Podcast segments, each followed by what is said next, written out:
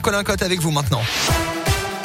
Et à la une de l'actualité, la disparition inquiétante d'un jeune adolescent clermontois de 17 ans. Il n'a plus été vu depuis dimanche soir lorsqu'il est parti du domicile de chez ses parents. Vers 21h, il serait parti en pyjama, sans téléphone ni moyen de paiement.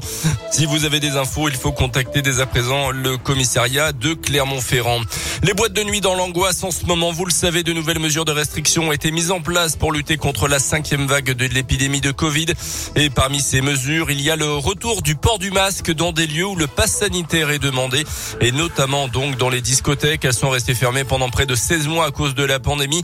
Alors leurs dirigeants suivent évidemment de très près l'évolution de la situation sanitaire. C'est le cas par exemple de Sébastien Portosa. Samedi prochain, il doit ouvrir avec son associé l'éphémère, une discothèque située avenue Édouard Michelin à Clermont, s'adapter à un nouveau protocole sanitaire alors qu'il est dans les derniers préparatifs. Il s'en serait bien passé. On l'écoute. Ça reste encore un peu flou. On sait que euh, le masque va être obligatoire, mais on ne sait pas euh, comment euh, on va pouvoir appliquer cette chose-là. Dans la file d'attente, il sera obligatoire, à l'entrée obligatoire bien sûr. Après, euh, on ne sait pas à quel moment les gens pourront euh, enlever le masque, pour consommer, pour danser, pour s'asseoir. On était très très confiants. Là, depuis dix jours, ouais, c'est un peu compliqué, confus, et on espère que ça s'aggrave pas plus. Je pense que tout le monde comprend que là, l'enjeu est gros, qu'il faut faire beaucoup d'efforts pour que tout le monde puisse vivre normalement sans être refermé. Quoi. À noter qu'il n'y a pas de jauge maximale autorisée pour le moment dans le protocole sanitaire du côté des boîtes de nuit.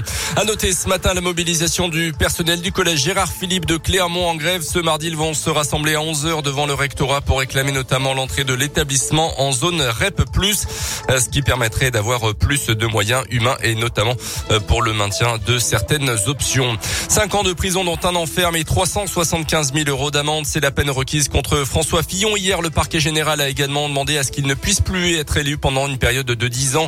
L'ancien Premier ministre est jugé en appel dans l'affaire des soupçons d'emploi fictif de son épouse Pénélope. À retenir également l'entrée aujourd'hui au Panthéon de Joséphine Baker, la première femme noire à prendre place parmi les grands hommes et les grandes femmes honorées par la France.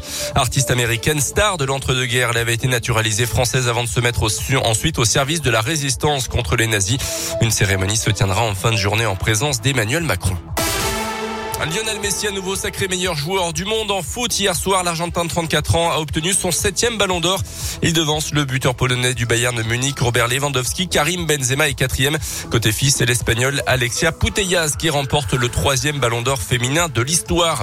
Et puis un coup dur pour Clémence Bottino. La Miss France 2020 devrait être hors, hors course pour l'élection de Miss Univers le 13 décembre en Israël. La jeune femme, pourtant doublement vaccinée, a été testée positive au Covid à son arrivée dans le pays.